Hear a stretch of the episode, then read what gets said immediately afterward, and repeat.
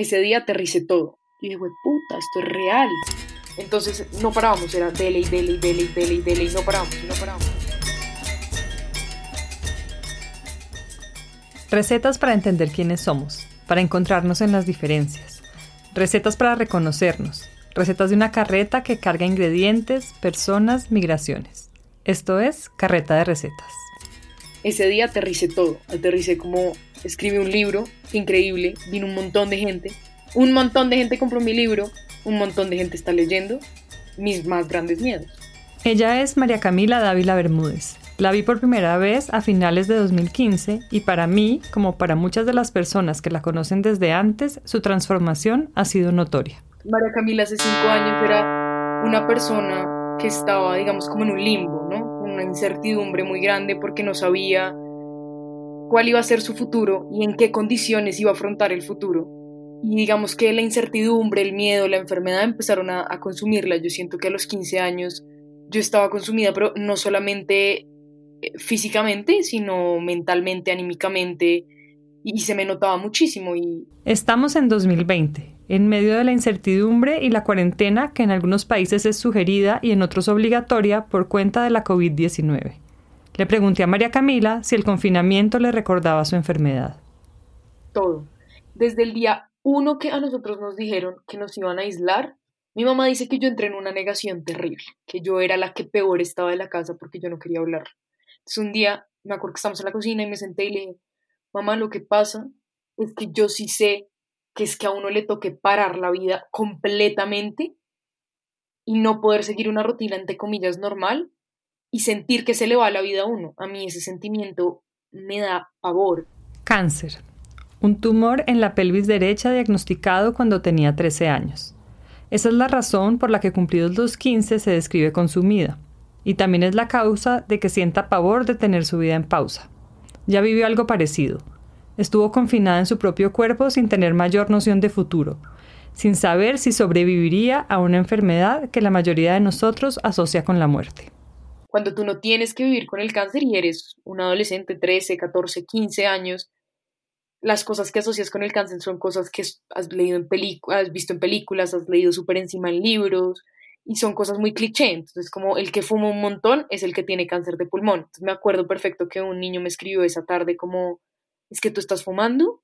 Pero sí, como las asociaciones son muy, muy superficiales. Imaginarse una enfermedad sin caer en estereotipos es algo muy complicado. Sin embargo, una vez comienzan, tratamientos y protocolos se van transformando en rutinas que de alguna manera ayudan a crear una cotidianidad algo estable que ofrece un tipo de seguridad a la que aferrarse en medio de la incertidumbre.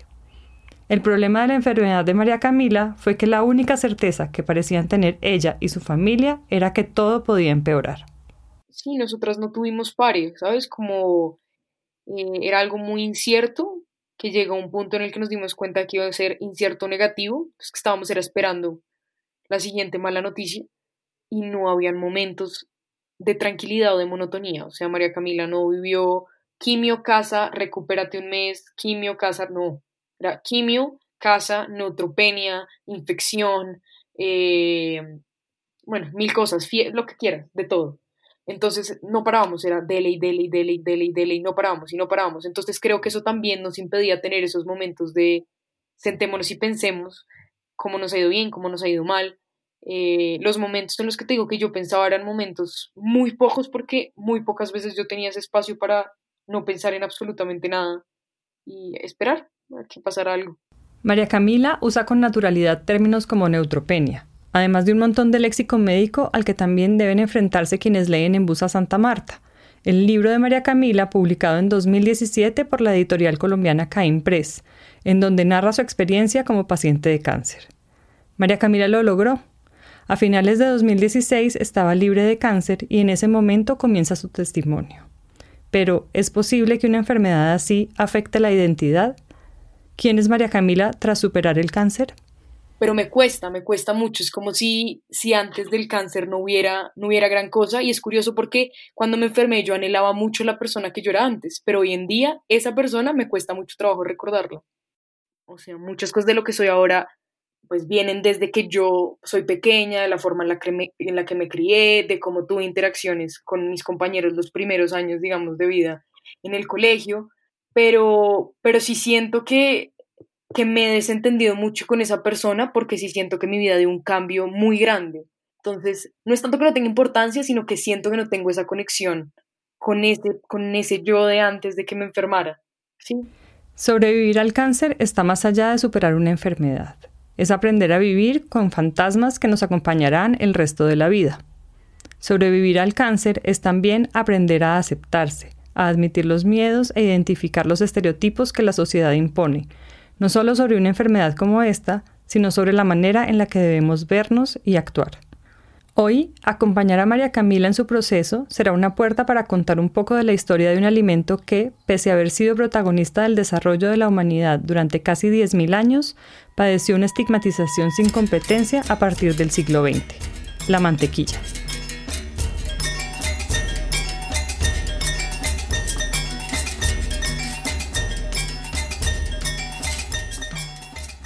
Soy Vanessa Villegas y les doy la bienvenida a Carreta de Recetas, un programa sobre cocina, género, política y cultura. Hoy, en Carreta de Recetas, la mantequilla, una sobreviviente y la escritura como terapia. En temas de comida hay muchas cosas que damos por sentadas, por obvias, entre ellas que existe la mantequilla. ¿Qué tanto sabemos de esta pasta blanda, untuosa y dorada, con aromas dulces, a veces herbáceos, que lleva tantos años acompañando a la humanidad? ¿Qué es la mantequilla? ¿De dónde sale? ¿Cómo se produce? ¿Por qué pasó de ser uno de los alimentos más importantes de los últimos milenios a convertirse en un ingrediente repudiado por los especialistas de salud y nutrición para luego, ya entrado el siglo XXI, comenzar a reivindicar su pureza ante las críticas? La mantequilla ha sido apreciada por milenios, literalmente ha sido adorada por siglos, y sin embargo, a partir de la segunda mitad del siglo XX se la estigmatizó como sinónimo de enfermedad. Em, la noticia me la dio un ortopedista oncólogo, una forma un poco brusca, una forma un poco muy mal, una forma muy negativa. Eh, él me dijo que yo él me había asegurado a mí unas citas antes que yo no tenía absolutamente nada y que el examen me lo hacía yo por ser quien era, eh, por estar, entre comillas, en un puesto privilegiado. Y me aseguró, pero con una convicción que yo no tenía absolutamente nada. A las semanas, semana y media, tuve que volver y, y fue cuando él me dijo como, sí, nos toca empezar quimioterapia, probablemente radioterapia. Y me acuerdo que yo en ese momento no cuestioné la forma en la que él me había prometido que no me iba a pasar nada, sino que en ese momento me puse a llorar y, y, me acuerdo muy bien que él me dijo que las personas que vencían el cáncer eran como angelitos que se quedaban eh, en la tierra y los dos nos pegamos, digamos, ahí nuestra llorada.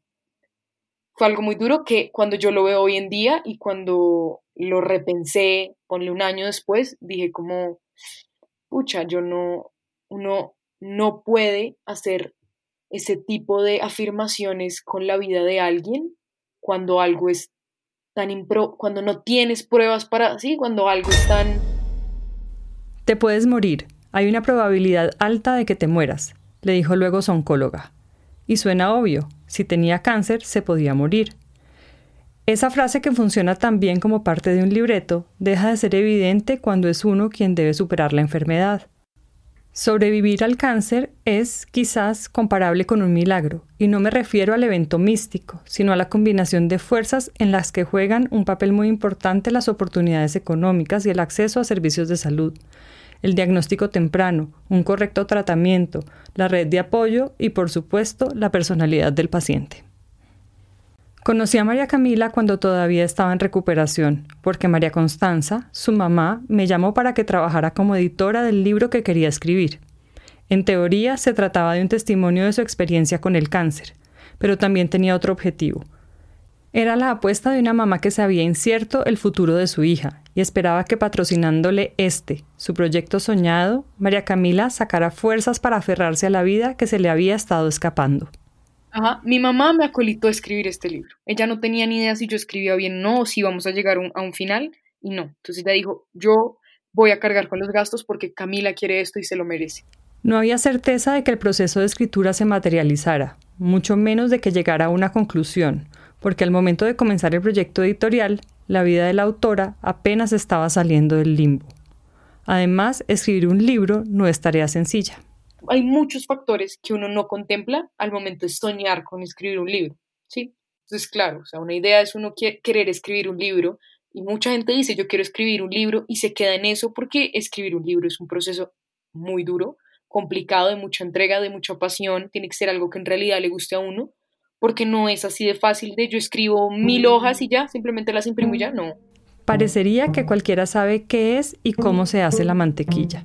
Y si lo pensamos bien, esta afirmación tiene problemas porque de hecho muchos no sabemos. La mantequilla es un milagro cotidiano, afirma el escritor Harold McGee en su libro La cocina y los alimentos. Es, dice, una porción de energía solar captada por las hierbas de campo y empaquetada por la vaca en glóbulos microscópicos y dispersos. El milagro al que se refiere McGee consiste justamente en resolver una pregunta obvia. ¿Cómo es posible que un animal herbívoro produzca una grasa tan pura?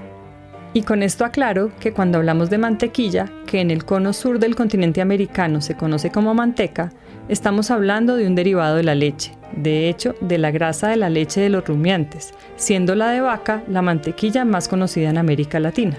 Sin embargo, las vacas no fueron pioneras en darnos este lujo de alimento a los seres humanos.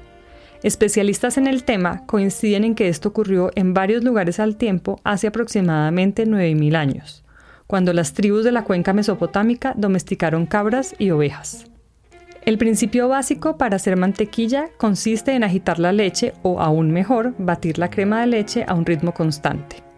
El reposo de la leche permite que la crema se acumule en la parte superior, lo que facilita la separación de la porción con mayor cantidad de grasa. Una vez separada, el batido constante de la crema de leche hace que las moléculas de grasa se aglomeren y se distancien del resto. En sus migraciones, las tribus nómadas transportaban leche en bolsas elaboradas con pieles. Se cree que, en algunos de esos viajes de 9.000 años atrás, el reposo de la leche sumado a la agitación constante por el recorrido separó la grasa del suero, de manera que al abrir el recipiente, en el destino no había leche sino mantequilla y suero de mantequilla. Como ven, con la diferencia de que ahora usamos máquinas en lugar de bolsas de piel, el proceso para obtener mantequilla sigue siendo el mismo. Pero si nos ponemos a batir leche o crema de leche, obtenemos mantequilla así de fácil. Yo creo que uno tiene muy ¿cómo te explico?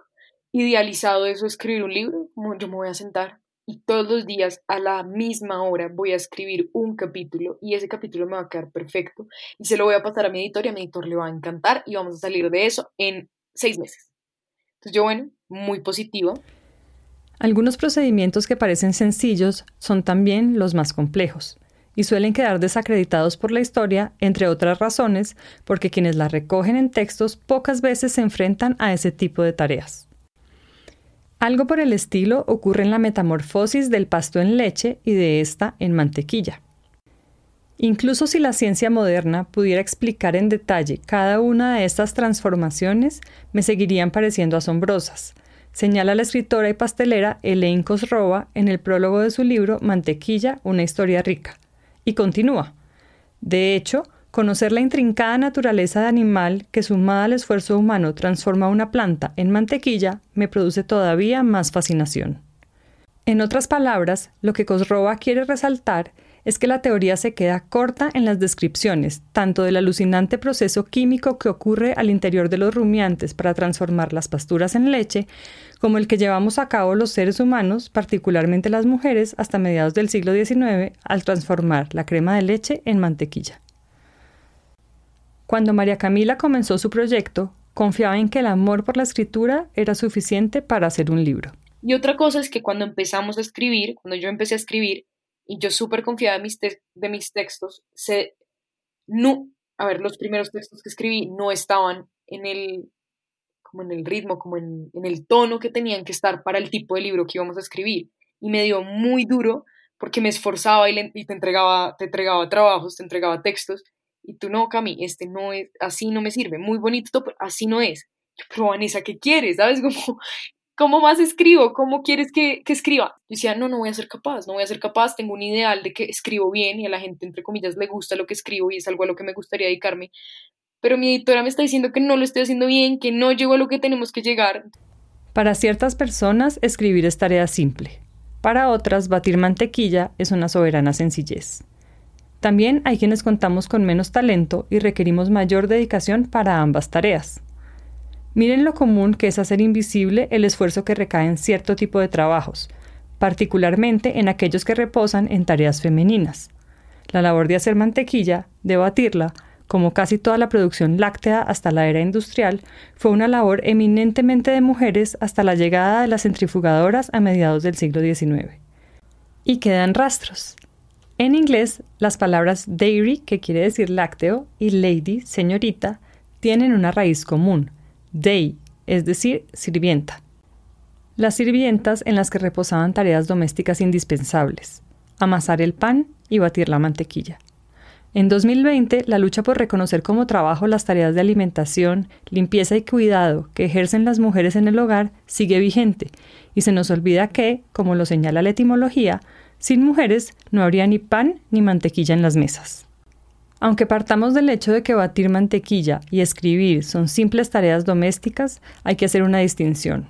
Una cosa es batir mantequilla que uno mismo se va a comer y en la que se aceptan grumos e imperfecciones, otra distinta es hacer mantequilla para vender. Es distinto escribir para un grupo de personas específico que contar la misma historia para una audiencia desconocida. Cuando uno escribe en tercera persona y uno no escribe sobre su vida, hay un tipo de proceso muy diferente a cuando uno se está narrando uno mismo y cuando a uno le toca volver a eh, recapitular cosas muy duras de la vida de uno, son procesos completamente diferentes. En mi caso, además de que tenía que recapitular cosas, yo desde el día uno dije, yo quiero que sea un libro que no tenga censura que fuera un libro que no tuviera censura. Y cuando yo digo que no tuviera censura, era que no me iba a censurar a mí misma, entonces me iba a mostrar a mí misma 100% real, con mis cicatrices, con mis problemas, con las cosas que hoy en día también me cuesta mucho hablar con la gente, ¿sí? La mantequilla clarificada se llama ghee y en la India ha sido un símbolo de pureza. Desde hace miles de años ha sido una ofrenda en templos budistas y de hecho uno de los himnos del Rig Veda, texto hinduista escrito hace más de 3.000 años en lo que ahora es Pakistán, se habla del papel del ghee en la creación de la tierra. ¿Qué hace al ghee diferente de la mantequilla? La mantequilla contiene al menos 80% de grasa. El resto está compuesto por aproximadamente 15% de agua y 5% de sólidos de la leche. En el proceso de clarificación, la mantequilla se calienta y con métodos manuales se le saca ese 20% de materia no grasa, obteniendo así ghee o manteca de leche pura. El hecho de que las tribus humanas hayan aprendido a separar estas partes habla de la maravillosa capacidad de adaptación y preservación de un alimento tan preciado pues la mantequilla clarificada resiste muy bien las temperaturas ambientales elevadas, tan frecuentes en las zonas desérticas, la península arábiga y el subcontinente indio, en donde la mantequilla corriente se pondría rancia en dos o tres días por la descomposición de las partículas de agua que hay en su interior. Como si se tratara de un proceso de clarificación, de sacar de ella lo que la desestabilizaba, incluyendo aquellas cosas que había querido olvidar para evitar el dolor que le causaban, María Camila pudo comenzar a contar su historia. Yo creo que lo más complejo eran las partes que yo todavía no había podido asimilar. ¿Sabes? Yo ya había asimilado que había tenido cáncer, yo ya había asimilado que me había tocado, por ejemplo, quedarme calma mucho tiempo, yo ya había asimilado que había tenido un proceso terrible, yo ya había asimilado que el sistema de salud tenía muchos daños, pero yo no había asimilado mi vida en ese momento y las repercusiones que la enfermedad tenía en ese momento. Entonces, de cómo había quedado mi cuerpo, las, las digamos, las secuelas que tendría la enfermedad en mí los siguientes años de vida, que puede que tenga para siempre ese tipo de secuelas. Y, pero también fue muy duro recordar los momentos más, más duros, más, más oscuros. E, e, era duro volver allá porque habían muchas cosas que yo había logrado bloquear de mi mente y que para el libro tuve que volver a, a escarbar y a tocar. Entonces era como abrir la herida que más o menos ya había cerrado ignorando ese tipo de temas esas dos cosas creo que fueron muy complicadas. En ese momento yo estaba escribiendo mi pasado y viviendo mi presente y aprendiendo a vivir otra vez cosas que había olvidado completamente, la normalidad, entre comillas, mi normalidad. Entonces, escribir todo lo que me había pasado, todo lo duro que había vivido, lo que hacía era darme fuerzas para vivir el presente que venía. Y como en todo proceso de depuración, hubo errores y aciertos. Dejé ir muchos miedos, tanto con respecto y, y preguntas. Preguntas y miedos tanto con respecto a mi enfermedad. Yo mucho tiempo era ¿por qué me pasó esto a mí? ¿Por qué me trato así? ¿Por qué todo se me complicaba? ¿Por qué? ¿Por qué? ¿Por qué? Las dejé ir. Las escribí siento que las dejé ir. Entendí muchas cosas. El miedo, tanto de lo que había vivido, darle frente le quitó un poco de miedo a eso. Y miedo también, dejé mucho el miedo a expresar yo quién era, ¿sabes? Yo tenía mucho miedo a ser 100% yo. La escritura con la escritura gané muchas cosas.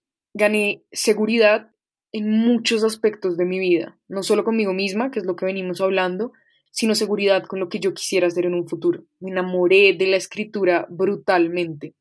Me enamoré del poder que tiene la escritura de sanar exactamente eso.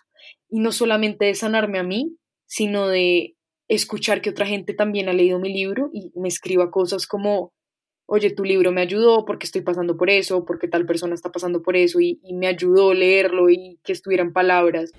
A pesar de los esfuerzos de María Camila por sanar sus heridas, la naturaleza se encargó de recordarle que no podemos controlarla por completo. Sobrevivir al cáncer significa vivir con un fantasma. Es muy duro, es muy duro. O sea, yo hoy en día quiero ser una persona muy positiva e intento serlo gran parte del tiempo. Sin embargo, personalmente a mí me quedaron bastantes secuelas de, del cáncer y es muy duro tener que vivir con esas secuelas. Sigue habiendo dolor, sigue habiendo malestares, sigue habiendo más controles. Eh, en mi caso específico hay otras em, cosas, otras consecuencias, podría decir yo, del cáncer, como por ejemplo que tengo una probabilidad muy baja de poder ser mamá, es algo con lo que vivo. Eh, Físicamente también tengo muchas secuelas. Y además de las secuelas con las que uno tiene que aprender a vivir y entender que están ahí, está el miedo constante de volver a enfermarse. Eso nunca se va a quitar, porque uno ya sabe qué es tener que pasar por ese proceso y ese proceso es una mierda. Entonces está el miedo de, puta, me está doliendo X lugar del cuerpo. Siempre se te va a venir a la cabeza la, la posibilidad de que es que tienes más cáncer, otro cáncer, o que volvió, o que lo que sea. Es un miedo con el que uno tiene que aprender a vivir.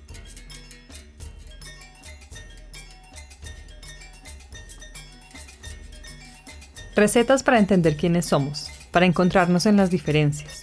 Recetas para reconocernos. Recetas de una carreta que carga ingredientes, personas, migraciones. Esto es Carreta de Recetas. Desde hace miles de años, la mantequilla ha sido un alimento muy preciado, incluso asociado a la divinidad. Los monjes budistas tibetanos todavía usan la mantequilla de yak como combustible para sus lámparas y hacen ofrendas de mantequilla que moldean en formas espectaculares mezclándola con harina de cebada y tintes naturales. Se sabe que ambas tradiciones datan de épocas prebudistas. Busquen imágenes, no se van a arrepentir. Para las poblaciones tibetanas como para el resto de comunidades humanas, la mantequilla, bien sea clarificada o en su estado cremoso, ha sido un alimento esencial, una fuente de energía en su estado más puro. A pesar de tal asociación con la divinidad, lo que trascendió en buena parte de Occidente es la historia bastante conocida de que griegos y romanos se referían despectivamente a los europeos del norte llamándolos comedores de mantequilla, como asociando este término con bárbaro. Pero no debemos caer en la trampa. Si bien es cierto que en la cuenca mediterránea no era frecuente el uso de mantequilla porque preferían el aceite de oliva que era tan abundante y sabroso, sí la utilizaban como ungüentos y como tratamiento para las heridas, para el dolor de garganta y ciertas condiciones en la piel. De esto quedan textos de Plinio el Viejo y de Galeno, entre otros. Además, que no se nos pase por alto la estrecha conexión intelectual que existía entre la cuenca mediterránea, los persas y la península arábiga, para no ir más allá, todas regiones consumidoras de mantequilla, en este caso en forma de ghee, que no se nos olvide que en el pasado los prejuicios y la xenofobia eran el pan de cada día. El recurso tan frecuente como falaz de asociar el consumo de un alimento con una situación de inferioridad cultural fue tan efectivo con la mantequilla que en pleno siglo XXI todavía quedan secuelas de ello, como veremos más adelante. Así como las comunidades que comían mantequilla quedaron clasificadas como bárbaras sin mayor fundamento, cuando María Camila comenzó a escribir, se dio cuenta de que muchas de las cosas con las que había crecido eran prejuicios culturales. Que mientras estaba escribiendo el libro, me volví a enamorar pero me estaba enamorando de un sentimiento que yo había... Pero ese enamoramiento era un sentimiento que yo me había dicho que no iba a volver a sentir, porque yo no quería enamorarme de una mujer, de una persona de mi mismo sexo, porque digamos que yo viví toda mi vida, digamos, mi familia es muy tradicional. Yo siempre crecí bajo la idea de que eso no es normal, de que eso no está bien. Eh, entonces, cuando yo en algún punto lo experimenté por primera vez, lo que hice fue negarlo. Y lo pude negar muy bien porque estaba enferma, tenía cosas mucho más importantes que vivir. Cuando yo empiezo a escribir el libro y me vuelvo a enamorar de una mujer, me tocó darle frente a la situación. Y el libro, el cáncer, reescribirme, me dio las fuerzas para decir yo por qué estoy negando algo que no le está haciendo daño a, alguien, que al negármelo la única que sale perjudicada soy yo que al negármelo me estoy privando de un montón de sentimientos y experiencias increíbles. Una claridad que logró gracias al ejercicio de ordenar su vida en un texto. Pero fue una fuerza que yo agarré de lo que te digo, como de no me voy a permitir restringirme más mi vida después de que por factores externos viví restringida muchísimo tiempo, ¿sí?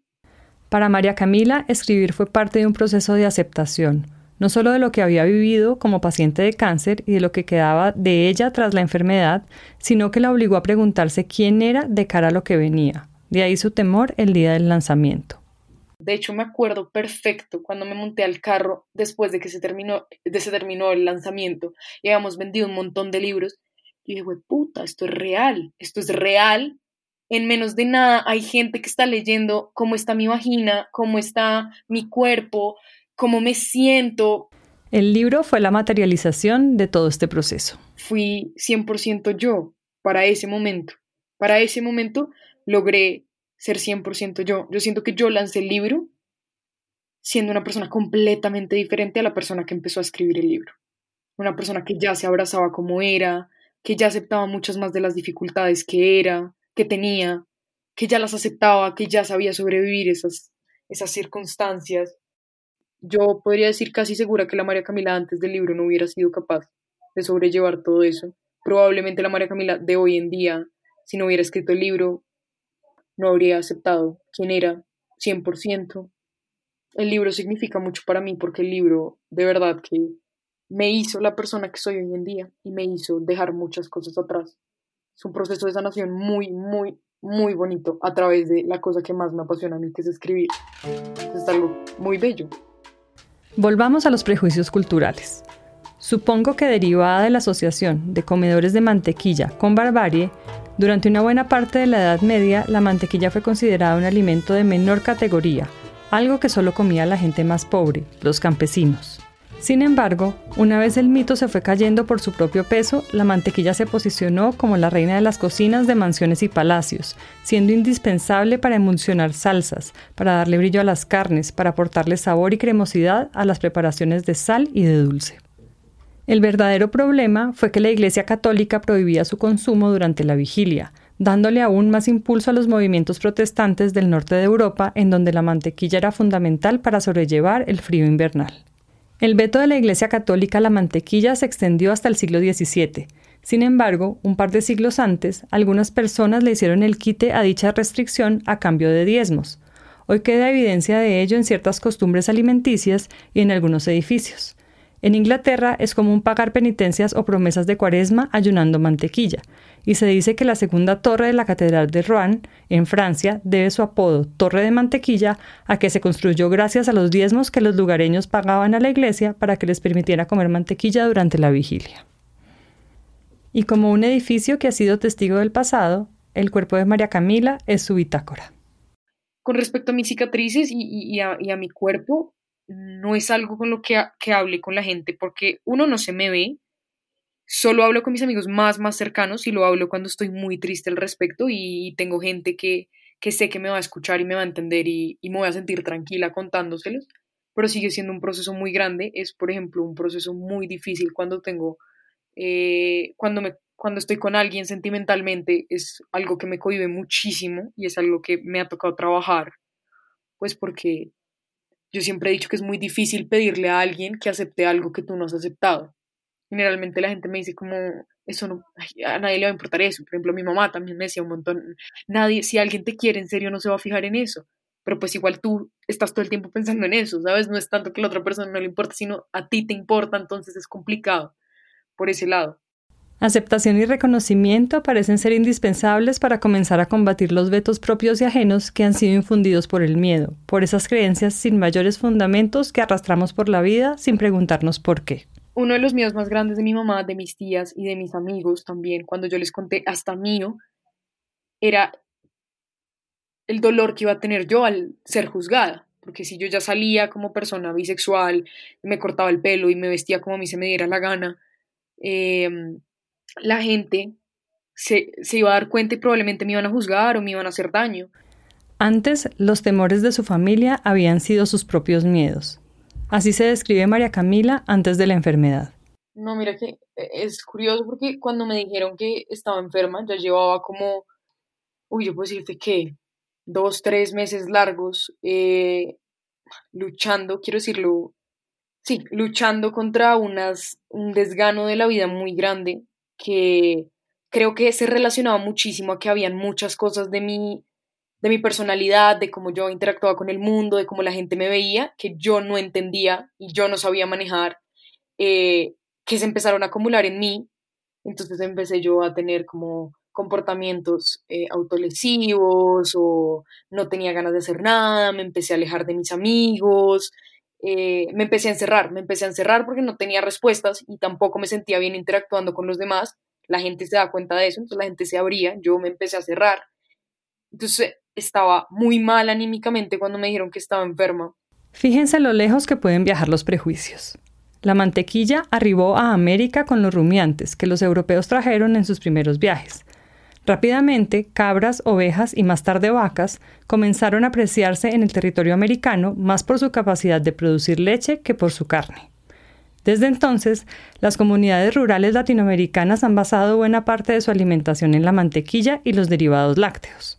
Pero para el primer mundo y sus expertos, parecería que en esta región la asociación medieval de la mantequilla con lo culturalmente inferior sigue vigente, y los usos y costumbres culinarios asociados a la mantequilla en América Latina pasan desapercibidos para la mayoría de historiadores de la cocina. Eso es un descubrimiento que, hice, que hasta hace poco, y es que cuando uno empieza a aceptarse uno mismo, uno empieza a abrazar cosas de uno mismo que uno tal vez había cancelado por miedo a. Por ejemplo, yo creo que yo solamente exploté mi feminidad a mi manera hasta que yo me acepté que yo era bisexual y que yo no quería ser como todas las otras niñas, que yo no, no quería tener el pelo largo. La pregunta quiénes somos nos obliga a pensar desde dónde estamos hablando. ¿Desde dónde quiero narrar la historia de un alimento si paso por alto que hablo desde Latinoamérica? La historia de los lácteos en el continente americano es rica y diversa, pues está asociada a una enorme variedad de ganado, climas y pasturas, Además, se enriqueció con las tradiciones que tenían los indígenas, con lo que trajeron los españoles, los afrodescendientes y el resto de culturas que han migrado a estas tierras a lo largo de cinco siglos. Pero es una historia invisible incluso para nosotros mismos. Y entonces ahí es cuando uno se da cuenta de que uno construye su propia identidad y que uno es diferente a los demás y uno empieza a abrazar un montón de cosas que tal vez uno había negado dentro de uno para demostrarle algo a alguien Napoleón III, último monarca de Francia, fue quien incentivó a la ciencia para crear una mantequilla más barata que pudiera alimentar a los más pobres. Así, en 1869, un químico francés creó la primera fórmula de la margarina, que consistió en mezclar cebo animal con suero de leche, excedente de diversos procesos en las lecherías, y así dio origen a la llamada oleomargarina.